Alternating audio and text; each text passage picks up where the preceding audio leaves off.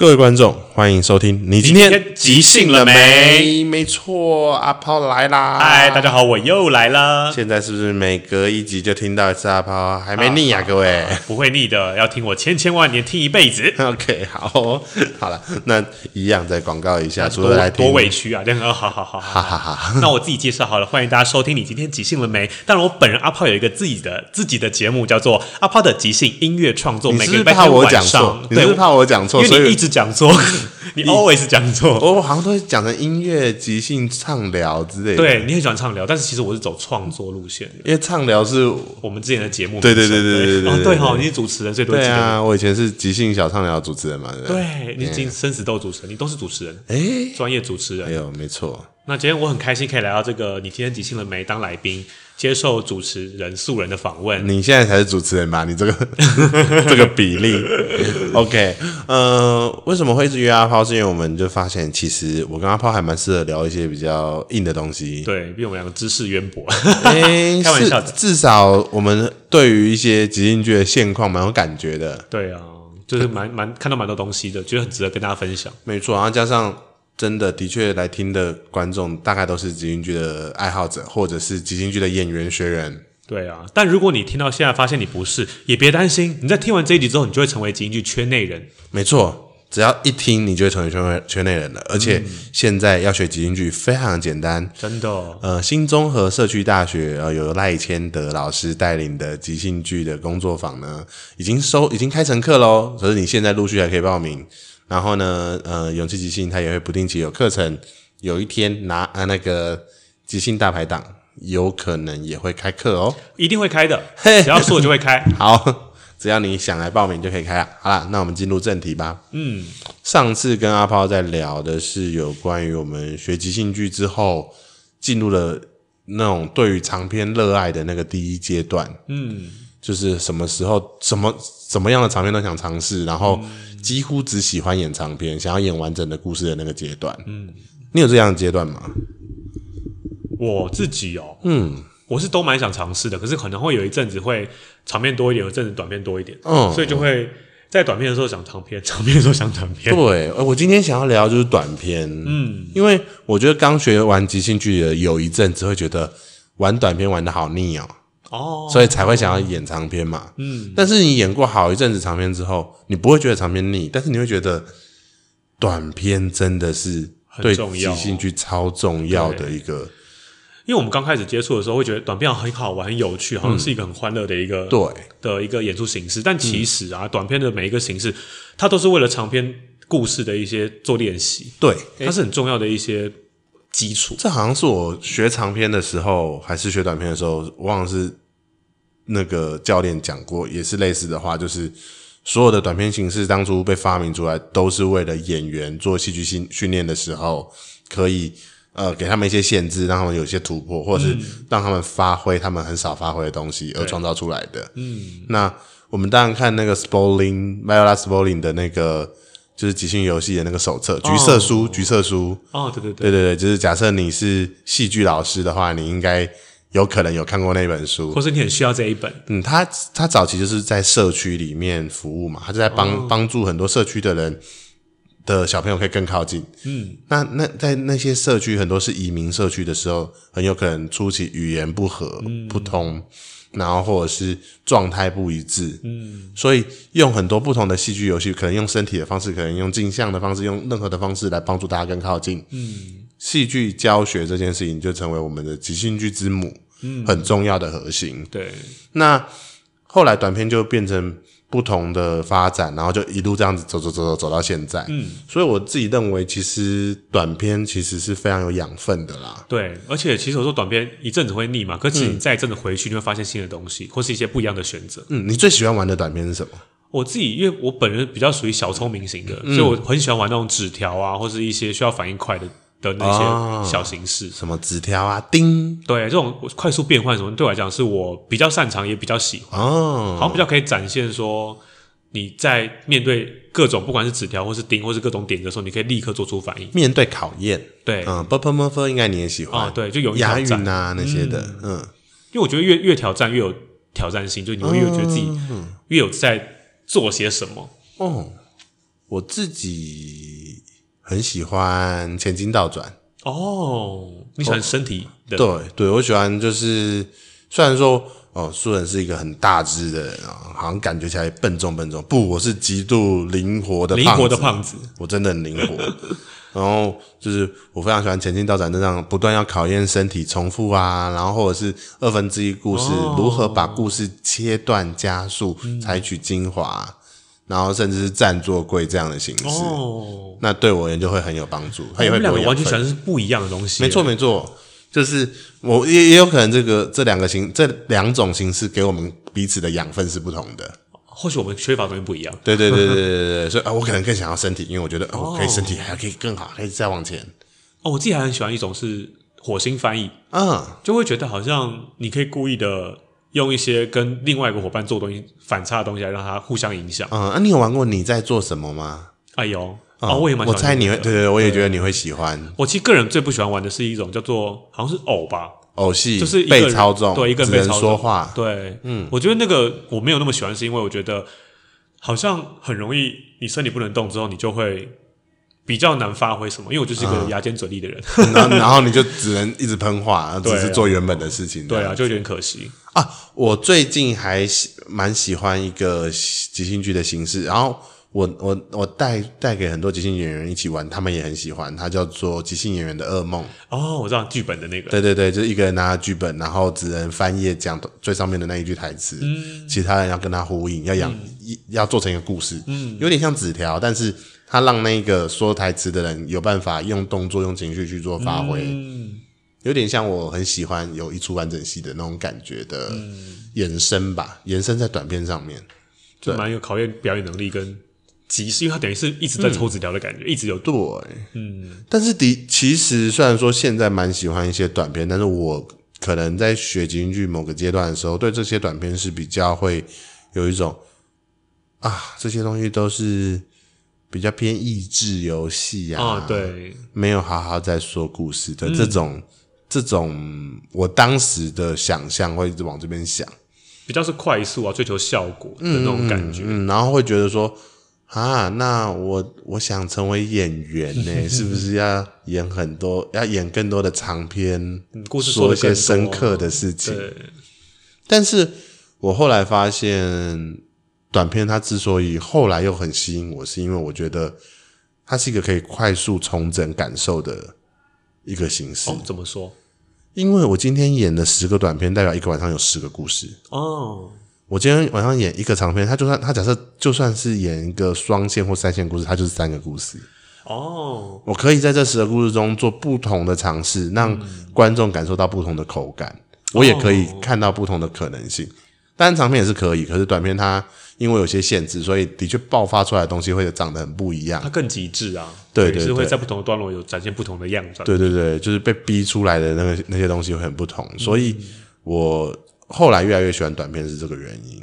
嗯，了解。对啊，那但是我我我后来越来越喜欢短片，是因为有受惠于它有一些训练我的地方。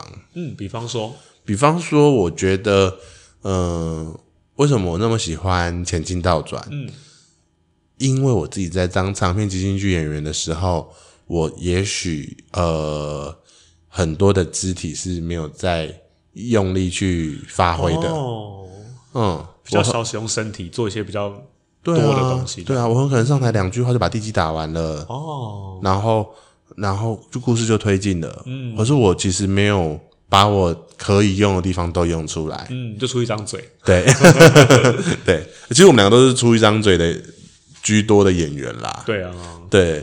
然后我自己就有感觉说，哎，其实短片让我做这个尝试，我的确未来就会觉得说，哦，我在这样的身体记忆里面，我之后演长片其实对我是有帮助的。提醒自己可以尽量使用的身体。嗯，因为因为前进倒转玩这个 game 有一个很呃，它不算是规则，嗯，但是它的确可以有一些方法让这个 game 玩的更好玩。嗯，就是我可以用很大的动作来让那个按前进。零哦，前进倒转这个形式，它就是当你演戏演着演着的时候，会有一个伙伴按叮叮铃，他按了叮，你就要倒着演回来，嗯、然后再按一次要顺着演，嗯、那他可以快速的要你顺着又倒着，顺着又倒着，在很短的时间内这样做。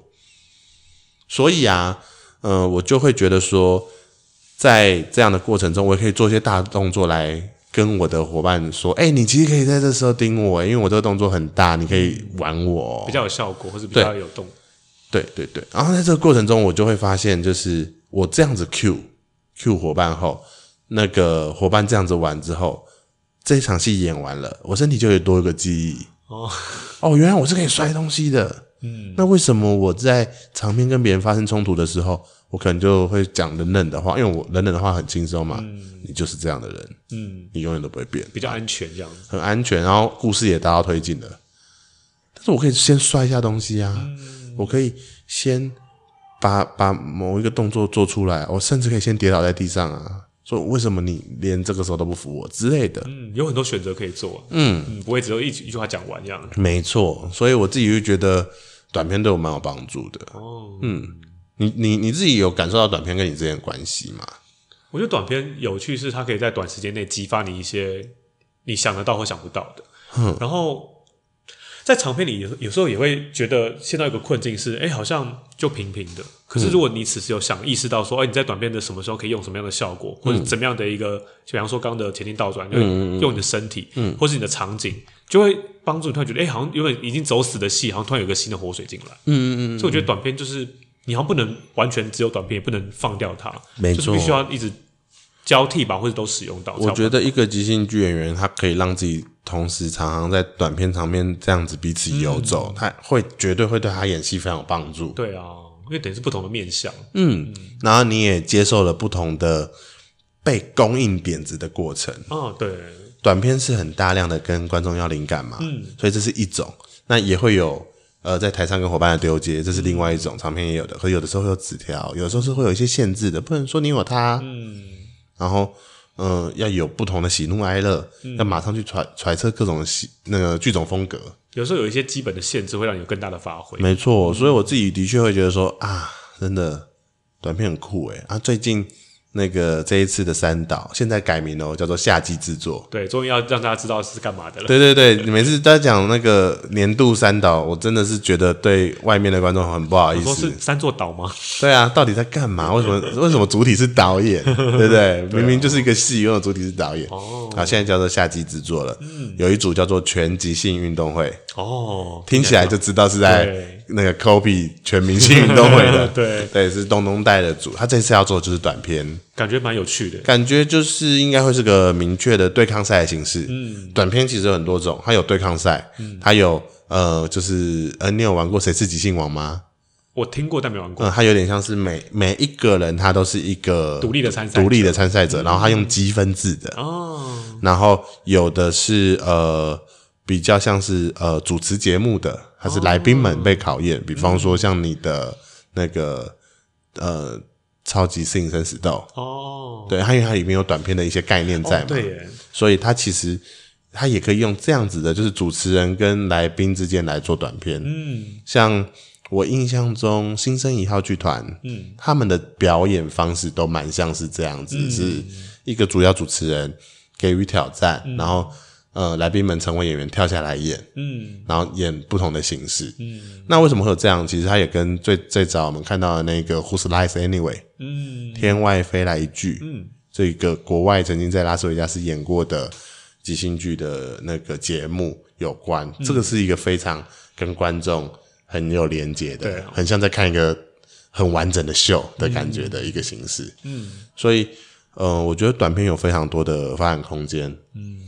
对啊，然后我们我也有看过那种把短片放在一个一个戏里面，比方说它是一一场冒险，它有不同的关卡、哦、不同的挑战哦。对，一个戏中的好几个关卡都是短片的那样的感觉，有各种组合方式啊，嗯、都可以玩玩看。嗯，然后我之前做过的太极星电视台，它就是。也是对抗赛，嗯，那这个对抗赛它就会有另外一个核心意义，就是他们要先包装自己一层，嗯，就是啊，他们是为什么来对抗？有个大故事在外面，然后里面再有一个一个的小小的，就是节目竞赛，对对对对对，不同的台有不同的节目要去比，对啊，嗯，我自己都还蛮喜欢的。你有什么印象深刻的短片的节目吗？都被你讲完了，哦，所以我说你你自己看过，印象比较深刻啊。我自己就蛮喜欢太极电视台的，因为它、嗯、它就像我刚刚讲，我觉得它是一个除了有，哎，你也演过嘛？啊，对，你也演过，因为我觉得它是一个有一个大故事包装下面，所以就变得你它既是长片又是短片，对，就会有容纳各种的。优点，比方说你不是只在看，在看竞赛，嗯，你在竞赛之余还看到那两个演员、嗯、那两个角色本身之间的连结，嗯，然后他在这两个角色为什么会在这个环境下出现，嗯、他就有个前因后果，然后你就会觉得，哎、我好像一举两得，看了长片又看了短片，然后又可以享受到不同的精彩，这样，嗯嗯嗯，嗯，自己就蛮喜欢这个形式，嗯，我自己当然自己做自己这个形式是自己很喜欢，嗯、然后另外也有很喜欢勇气即兴的即兴果酱，哦，它也是短片，但是它的。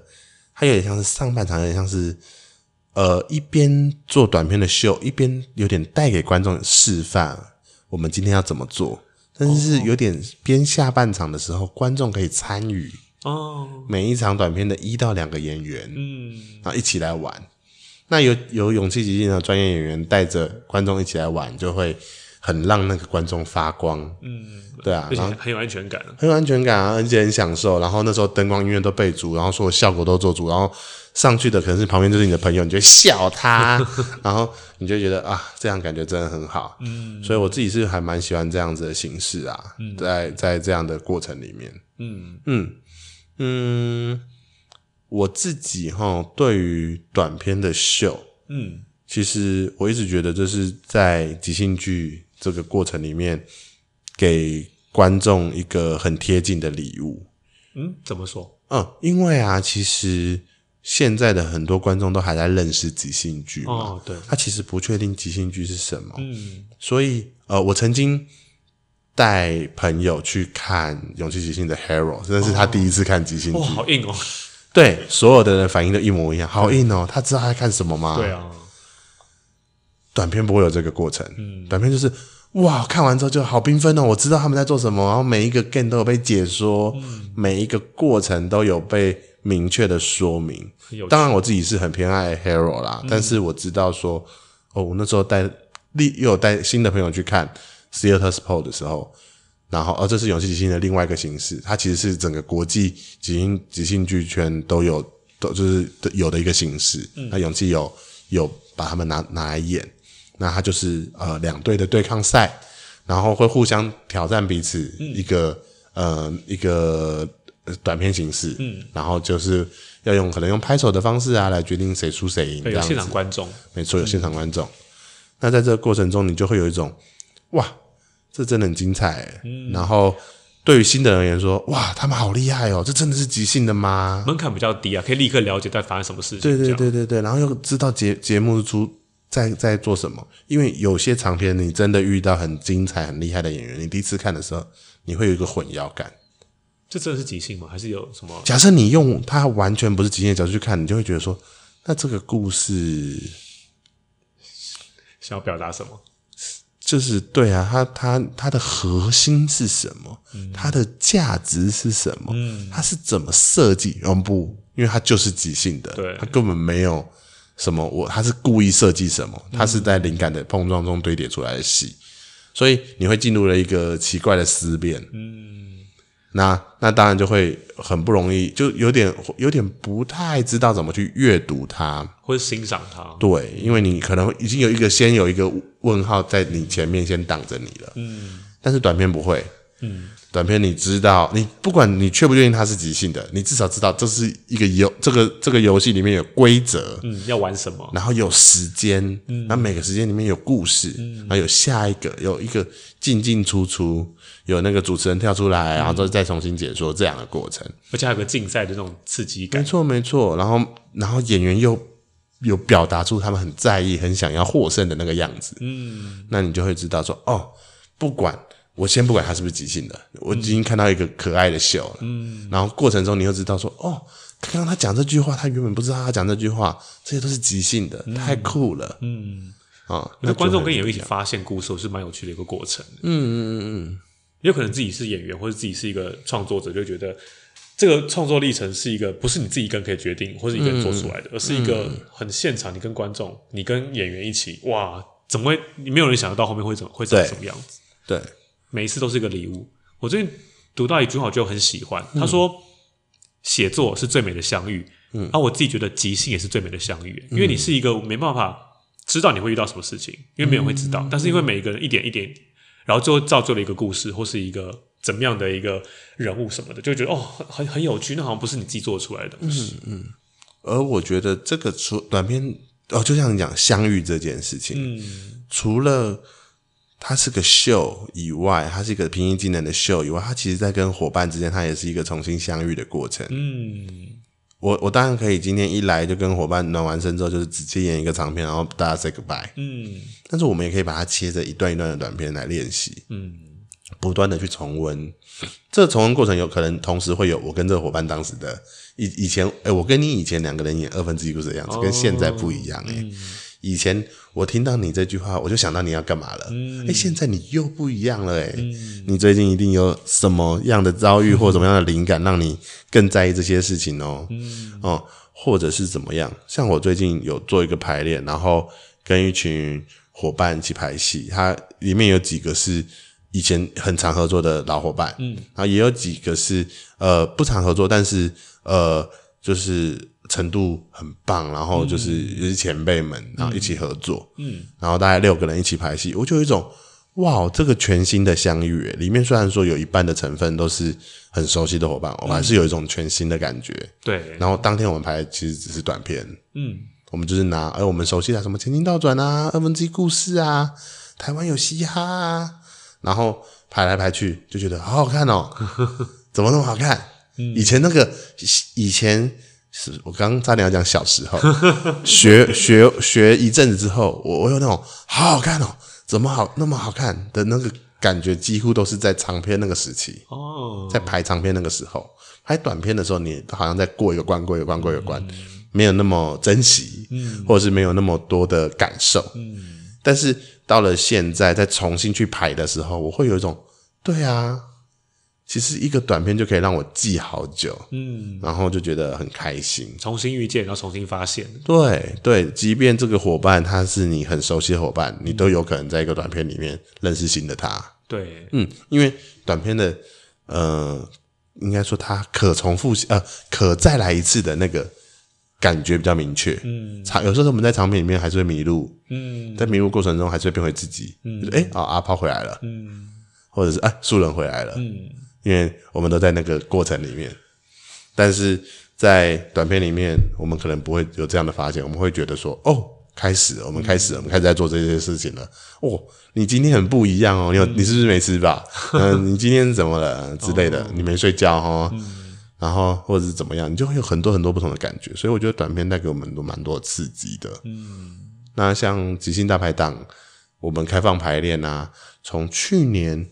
呃，差不多九月重新开始排嘛，因为之前是疫情的关系嘛，解封了，嗯，解封了，然后排戏前期我们都排长片，嗯，到了某一天之后，有一个伙伴说，我想要拍短片，然后就就从巫婆开始帮我们带短片团，带到现在，哦、也带了三个月，哇，三个月了，这么快，嗯、三个月了，十二月带到现在，哦，也是场场爆满，一定的，然后就有一种很好的感觉，就是哇。短片依旧是那么的吸引我们，嗯，对，我们没有只是要只追求一个完整的故事的这个过程了，我们也追求跟伙伴每一次小小的火花，嗯、以及哦，我们我们追求跟这些限制跟这些规则互相互相就是挑战和玩的过程，嗯，那我觉得这样的感觉是非常好的，非常平衡的，所以像原本的可能呃。一整个周期的短片只有一场，嗯，就是开放排练，可能一整个周期七八场只有一场，嗯，到现在可能未来可能有三分之一或二分之一是短片的，嗯，对啊，所以我觉得均衡到，嗯，而且短片也是一个比较快拉近距离的感觉，没错，因为长片毕竟它是一个比较大的故事，相对它的门槛就稍微高一点，而且它会有一种，哎，那这个故事演完不满意。就没机会再演一次了，对，很很长。对对对对，当然啦，不满意那个其实有很多事情都可以再再去面对的，那也是另外一一个功课。但是我觉得，呃，短片它其实是的确不断的给予机会的一个过程。嗯，因为它等于短嘛，所以你可以不断一直洗掉洗掉，然后再来，嗯、总会有一两个是你喜欢的东西。嗯，好，那最后想问阿炮，对于短片而言，你觉得它跟即兴演员的关系是什么？短片，我觉得短片就是一个。其实也要一直放在口袋的东西，你真的不能忘记。嗯、而且，包含你每一次，因为短片短嘛，所以你每一次上台其实都是全神贯注、很集中，而且你很投入在里面。嗯。可是有时候我们在长片的时候，就会可能一时迷惘，或是一时找不到方向，你就会好像有点散掉。嗯。可我们就要随时从口袋拿出那个短片的精神，就是嗯。我再怎么努力，再怎么失败，我就那三分钟，我就好好盯在那边就可以了。嗯、可是长篇我们很容易忘记嘛，对，所以我就一直把它带在身上，才会提醒自己说：“哦，我可长可短。”嗯，我有这些哦，嗯、我有这些，不要忘记，对对对，我们常常会在演长篇的时候忘掉，说我们早就有那些能力了，因为你有太多的压力。嗯、啊，所以短片是不断的给我们充电的，它必须要一直在的，或者是说。刚刚你用口袋这个例子，我会觉得说，嗯，短假设我们我们有一个口袋，我会觉得长片像钞票，短片像零钱。哦，有的时候你到贩卖机，你只能投零钱哦。嗯，嗯，钞票可以帮你买很多东西，但是零钱也可以买，对只是零钱不一样，哦。零钱它可以在更多地方去使用。哦，对啊，哇，那这就是我们今天提到短片这个过程啦。你的收尾那个象征好美哦，虽然说有点铜臭味的。嘿，我最近就是想赚钱啦，哈，很有钱了，不用赚啦。哎，没有很有钱啦。好了。那接下来就要进入我们的即兴时间。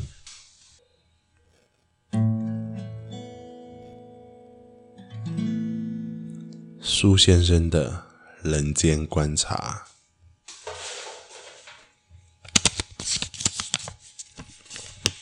我不是人，你不是人。我不是说我之前去当，就是。也不是说当啦，就是在没有工作的时候跑去认识吴家泽，嗯，九号先生嘛，嗯。后来看到九号跟九惠那么幸福，嗯、呃，我就想说，哎、欸，我好像告别一个任务了，嗯，盖了个章。对啊，我自己以前都被被人家说我什么都沾一下，什么都想盖个章。哦，年轻的时候啊，荒唐起来，什么女朋友都想认识。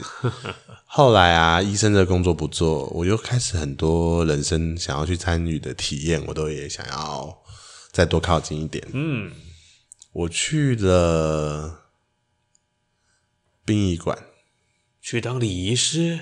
没有，我去帮忙收。啊、哦，嗯。嗯，说说看，这是一个关于我不是人的故事。我印象中，那是一个桥下，呃，从内湖往南港的方向，嗯，有一个桥，然后下来之后的桥下有一个人在那边过世了，啊。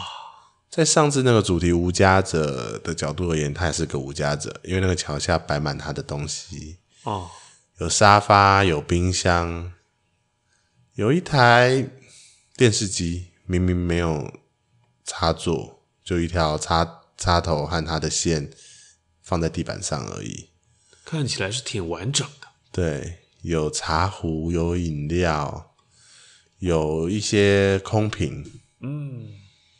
这是我第一次去帮忙收，我就跟着学长走啊。嗯，呃，他状况还算好，没有太久，没有太久。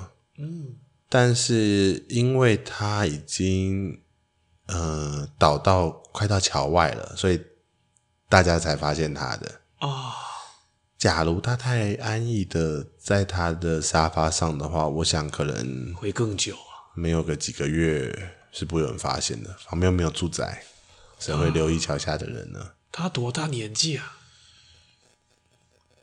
他们说他好像才三十多岁。哇，好年轻啊！是个年轻人。嗯，我我我第一第一眼看到他的时候是看到他的手，因为他手已经呃往外面跨，已经。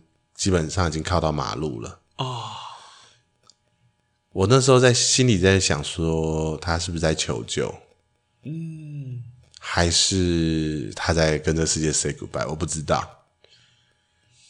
我们那一天就赶快把他收一收，他有点重，他大概八十多公斤哦。嗯，然后大概一百六十几公分。嗯，带走之后，我那一天就回到殡仪馆。在那边打瞌睡，想说，嗯，还要待命啊，还有很多事情要做。我就听到一句话：“哎，我不是人。”哦，我当下在想说，是学长在吓我吗？哪里来的声音？那样对啊，眼我眼睛不敢张开。然后我那时候同时想着，会不会一张开学长们那边笑的脸，还是一张开之后是一张嗯没有血色的脸，或者是腐烂腐败的脸？我就说，你不是人，你是谁？他说我叫做志豪，好完整的一个名字哦，好像你身边就有这个人，张志豪。我记得这个名字，因为我刚帮忙把这个名字填在本子上，就是我在桥下捡到的那一位。他还有多说什么吗？他跟我讲了一个故事，一个雨伞带了吗的故事。雨伞带了吗？我不敢张开眼睛。当我鼓起勇气把眼睛张开的时候，我发现我眼睛其实根本也张不开，像是被他罩着一样。啊、哦，还是说他贴我贴得太近？我眼睛只有一片黑暗。他说：“你听我说就好了。哦”我那一天是我小学六年级的时候，跟我的妈妈一起出门。嗯。我只记得我妈妈跟我说：“你雨伞带了吗？”我说：“不要烦。”然后就赶快出门了。叛逆的小孩啊，明明才小学六年级就这么叛逆。嗯，我的妈妈是一个一个贵妇哦。哦，嗯，贵妇啊，她是一家公司的老板，一个服装公司。哦，那她一定很忙的。对，因为我没有爸爸。嗯，我就问那个志豪先生啊，你妈妈那么辛苦带你，她居然还有空关心你雨伞带了吗？对啊，还有衣服穿了没？还有有没有喝热的？有没有把便当吃完？便当吃完有没有洗？记得去补习了吗？作业有没有做？要睡觉了吧？还在看电视啊？我送你的电动不是让你一天到晚在玩的。他连珠炮的讲出他妈妈对他讲过的话，但是我只听完那一次雨伞带了吗？我妈妈就过世了。他怎么了？车祸。嗯，他赶着去公司，因为公司有出一些状况，所以把他留在自己要坐公车去小学的路的的公车站牌旁边，就赶快飙车了。嗯。志豪才刚到学校，就被训导主任叫去训导处，赶快又带着他送往医院。因为在这个去学校过程中，妈妈已经出车祸过世了，就是那个桥，就是那个桥。嗯，堤顶大道后来的那后面继续延伸的那个桥，我就不讲桥的名字了。嗯，所以他就再也听不到。雨伞带了吗？东西有没有吃？衣服有没有穿？睡觉了没？作业有没有做？电动呢？电动是可以是当你打电话玩的吗？这些声音呢？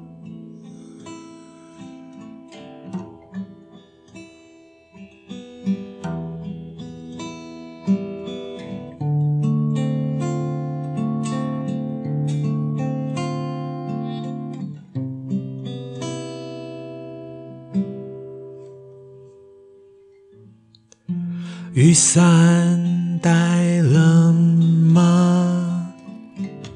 再也没有这样问我的人啊，再也没有了啊。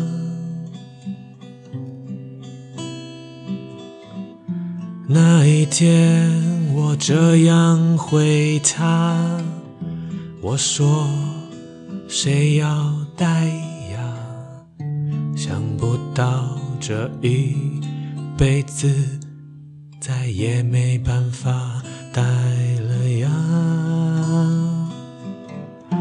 我的雨伞从此就忘在那个家，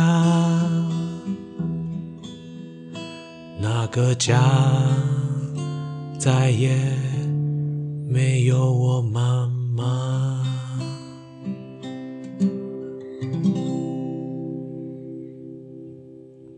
我就问张志豪啊，那那你现在不就等于可以见到你妈妈了吗？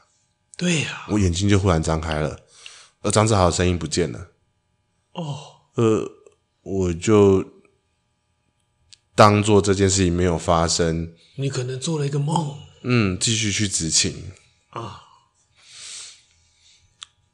这一次遇到的是一个。凶杀案，很惨。嗯，因为是街街头枪击事件，嗯，所以那个很像是黑道老大的人，他的脸被开了十二枪，那真的是深仇大恨。你基本上不是说看不到他的五官，而是说你可以从他五官看到很多洞后面的世界。哦。嗯，哦，我吐的很惨，然后收完之后，我就回到我自己的那个小福特上面休息。嗯、我想说，不会要看到老大吧？得了，张志豪在旁边就忽然跟我说：“不会啦，他又来了。哦”我看到，我看到他的样子。是比较有光泽的一个胖子啊，啊、哦哦，是活着的时候的样子。他说：“你放心呐、啊，那个是那个人是罪有应得啊，他刚被打打死就马上被拖走啊。哦哦，那个哦，那个青面獠牙的那个鬼鬼奴啊，鬼差鬼差们啊，直接把它撕成好几段，然后再把它带走。”作恶多端啊，好哇！我好像开始有点相信人是会有报应的。嗯，然后我就说：“哦，那你还找我干嘛？你怎么还没被带走啊？”他 说：“你是希望我被这样对待，是不是？”不是啊，我我是我是在想说，你刚刚不是不是刚刚啦？你不是前几天讲一个妈妈故事吗？那你你就见到你妈妈的吧？你不是也走了吗？他说。我爱的人不是我的爱人。哎呀，啊，什么意思？张志豪讲了一个哇，我觉得张志豪他的回忆是像碎片一样，你知道吗？哦，就是妈妈这件事情刚讲完，他他马上又到了另外一段记忆。他说，他三十多岁的那一年，嗯，他因为亲戚的抚养，他考上了公务员。哎呀，嗯，不错啊。他在那个就是呃环保局嗯里面工作，嗯、行政工作，呃虽然就是跟大家想象的一样有点枯燥哦，但是呢其实也蛮蛮有意义的，然后也蛮严谨的，因为必须把每一个流程都过好好的。嗯，久而久之，他也在思考说，哎，他做这个工作到底在干嘛？对，买个拿，像人家都说他是铁饭碗，嗯，他就参加了相亲，他相亲的对象很妙，他相亲的对象就是他在上班时候隔壁坐的那一个同仁。哎呦，为什么还要透过相亲呢？对呀、啊，他就是讲这句话，太幽默。在他们在相亲完约会的时候说，嗯，早知道我们就不用去相亲了，直接打你的分机号码就好了。对啊，那女孩子就说：“我没有要给你追啊。”他们就这样一来一往的，就是谈，我觉得就是在谈情说爱吧。他就说，他就跟他讲了很多，然后他们后来过了两年也结婚了。哦，挺快的。嗯，但是结婚后他才发现，有些事情不如他想象的。这好像也挺正常的。嗯。我爱的人不是我的爱人，这是他的太太，这是张志豪的太太对他说的。我爱的人不是我的爱人。嗯，张子豪听不懂什么意思？你爱的不就是我吗？他根本不爱他。嗯，张志豪他太太喜欢一个艺术家很多年了。嗯，但是家里为了拆散他们，做了很多的事情。嗯，后来那个艺术家上吊自杀了。后来听说他的画还被卖得蛮好的喔，又是一个过世后才会好好漫画的人，也是一种凄惨啊。嗯，那太太呢，就从那天起眼神就没有光了，就想说家里都要门当户对，我就找一个门当户对的人吧，谁来都可以呀。他倒是挺坦白的。联谊的那一天，就遇到了一个门当户对还一起上班的张志豪。那志豪怎么想呢？张志豪只有哭着问他说：“那我该怎么办呢？我的爱人就是我爱的人啊，你你爱的人不是你的爱人，那我还能做什么？”他好想做一些事情挽回他太太，但是他太太就是一去不回，留着他跟他那太太一起买着在南港的小房子，他们两个就这样子再也没见到面了。我爱的人不是我的爱人。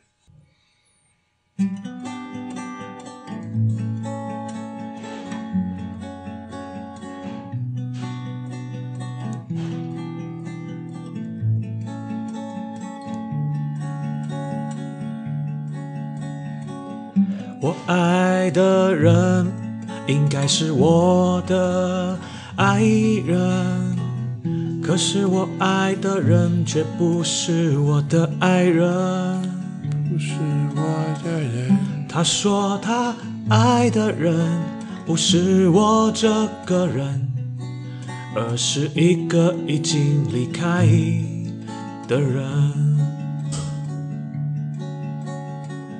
我爱的人怎么不是我的爱人？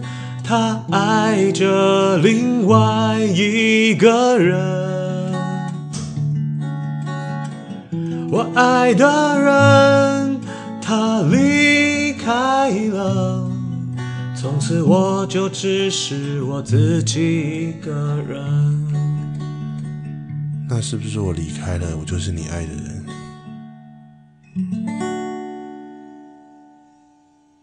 张志豪从那一天开始，他就成为了一个没有办法好好爱人的人了。所以，他就把那些家具带到桥下了嘛。嗯，张志豪他就一件一件把他们的家具搬到南港的家。他过世，其实就是他跟他太太离婚后的。第十个月，哦，你在这个桥下住了十个月，很快啊，很快啊。嗯，那我就问张志豪说：“所以你还想要什么？”我就转头看右边在驾驶座，在副驾的张志豪，哎哎哎，不见了，又消失了他。哦，救命啊！到底是我有幻觉，还是他有病？就出来跟你没头没尾的讲，就是跑掉了。而且死还有病，我就去找我学妹。嗯，那我学妹是一个精神科医师，我就跟她说我最近发生这些事情。她相信吗？哎、欸，我学妹是相信这些怪力乱神的啦。哦，对啊，毕竟你也在啊。嗯 那我就。我就以为我学妹的枕间有那个就枕椅，有吗？就是那种美剧啊的那种皮质的长长的个单人坐的那种长椅，没有，就是一个小沙发和抱枕。嗯，学妹说，有的时候人太在乎一些事情，那些事情很有可能化为某些征兆，嗯，来去符合你的在乎。他问我最近是不是太在乎哪些事情了。我想着想着，我最近啊，最在乎的事情应该就是甜不辣太硬了吧？甜不辣太硬了，对啊，甜不辣太硬了。我家楼下，我我家我后来住在南昌街那边嘛，嗯，我家楼下就赛门甜不甜不辣名店呢，对，硬的要命。我就想说，哎，我每次花这个钱就吃那样的甜不辣，应该这样吧？学妹就笑啊，就说啊，不跟你闹了，然后就出去去拿东西。张志豪就在我旁边忽然跟我说：“哎、欸，你是嫌我是死掉状态太硬，是不是？” 真的不是我的幻觉幻觉吗？对呀、啊，嗯，你要这样认为我也没关系。但是我有一个关于甜不辣的故事，我故事这么多，对啊，我真不知道我怎么会被他缠上的。他说：“你不是问我最想要什么吗？”嗯，我最想要吃一个热腾腾的甜不辣。哦，我不是跟你讲过我太太的故事？嗯，我妈妈的故事。嗯，他们的共同点就是他们都会做着一个。好吃的甜不辣，原来你都是因为这个甜不辣。嗯，他说一个好的甜不辣，最重要的就是 Q，然后但是不能软烂。嗯，但是 Q 度 Q 到一个程度之后，又不能到偏硬，太扎实。硬了，有没有口感也不好啊。然后它的表面呢，需要有一些坑疤。可以让甜不辣的酱完美的附着在上面。懂吃呢？太粗糙会有一堆酱，太就是太像那个超市买的那种有点快年糕状的，酱沾不上去。他说甜不辣这件事情是他人生中最重要的回忆，所以不管是他小时候，在跟他老婆在一起的时候，以及他搬到桥下的时候。他就算再没有钱，他都要再去买一碗甜不辣。我想应该不是赛门的吧？他说当然不是啊，一家都难吃哦。嗯，然后他就跟我讲了一个地址，我就去买了那一家甜不辣吃。如何啊？我买了两碗，有够好吃诶、欸、哦，不，先不讲甜不辣，光萝卜咬下去。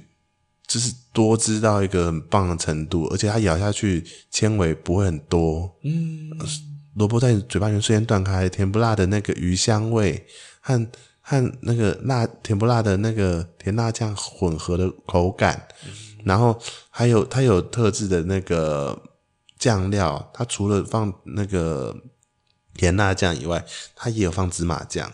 哦，好特别呢、啊嗯！而且我相信里面它有把蛋黄酱放进去，所以它还有点香甜。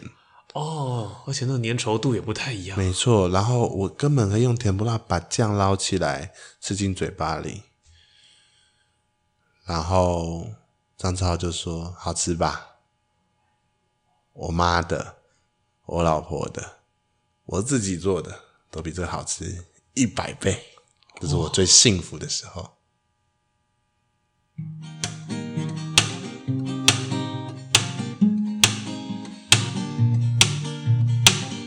只知道要吃什么才能让你的心情更开阔。甜不辣是你最好最好天天吃的第一选择。